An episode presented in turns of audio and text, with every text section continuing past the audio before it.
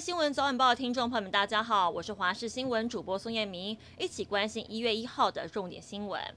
跨年夜，天团五月天在桃园举办演唱会，但当中有一位歌迷疑似是自主健康管理者，遭到桃园市政府防疫督导小组带走，让大家很担心会不会成为防疫破口。对此，主办单位表示，这名疑似自主健康管理者一开始就被发现，并请他出场了。而桃园市府也表示，指挥中心寄出天网，确实发现了总共有五名疑似自主健康管理者参加演唱会，已经按照相关规定处理。要提醒居家检疫者，真的不要心存侥幸。台南有两名居家检疫者，跨年这天趴趴走，一名张姓男子跑到 KTV 跟友人一起唱歌，遭到卫生局开罚二十万；另外一名国姓男子则是搭乘客运北上，被国道警方在国道拦截，开罚三十万元。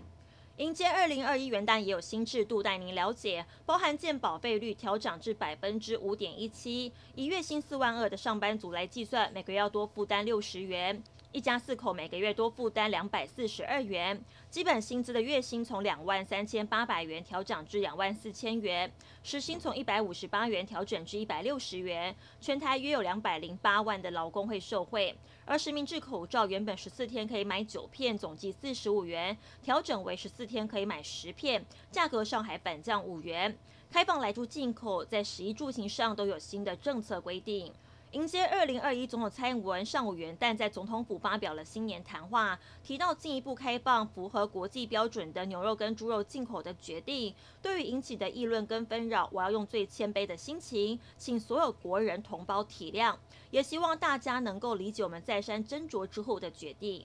挥别二零二零，全球接力跨年。虽然发生新冠病毒疫情，不少国家仍用美丽的烟火迎接二零二一。其中号称零确诊净土的北韩，依旧举行大规模的跨年表演活动。阿拉伯联合大公国今年依旧在全球最高的哈利巴塔举办烟火秀。香港则是因为防疫的缘故，取消了维多利亚港的烟火秀。英国四年半前公投决定脱离欧洲联盟，今天终于脱离欧盟单一市场跟关税同盟，正式结束了跟欧盟长达半世纪波折不断的伙伴关系。根据法新社报道，就在欧陆多数国家迈入二零二一年之际，在二零一六年开始主导英国跟欧陆政治的英国脱欧，在伦敦著名的地标大笨钟敲下晚间十一点钟声的那一刻起，终于成为现实。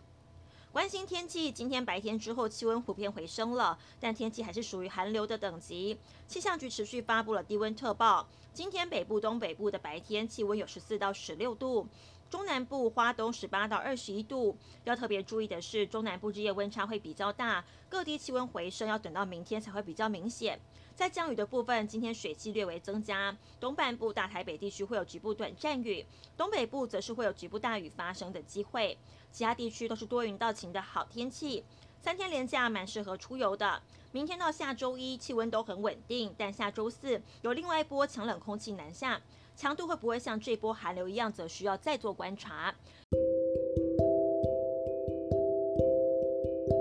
以上是这节新闻内容，非常感谢您的收听，我们再会。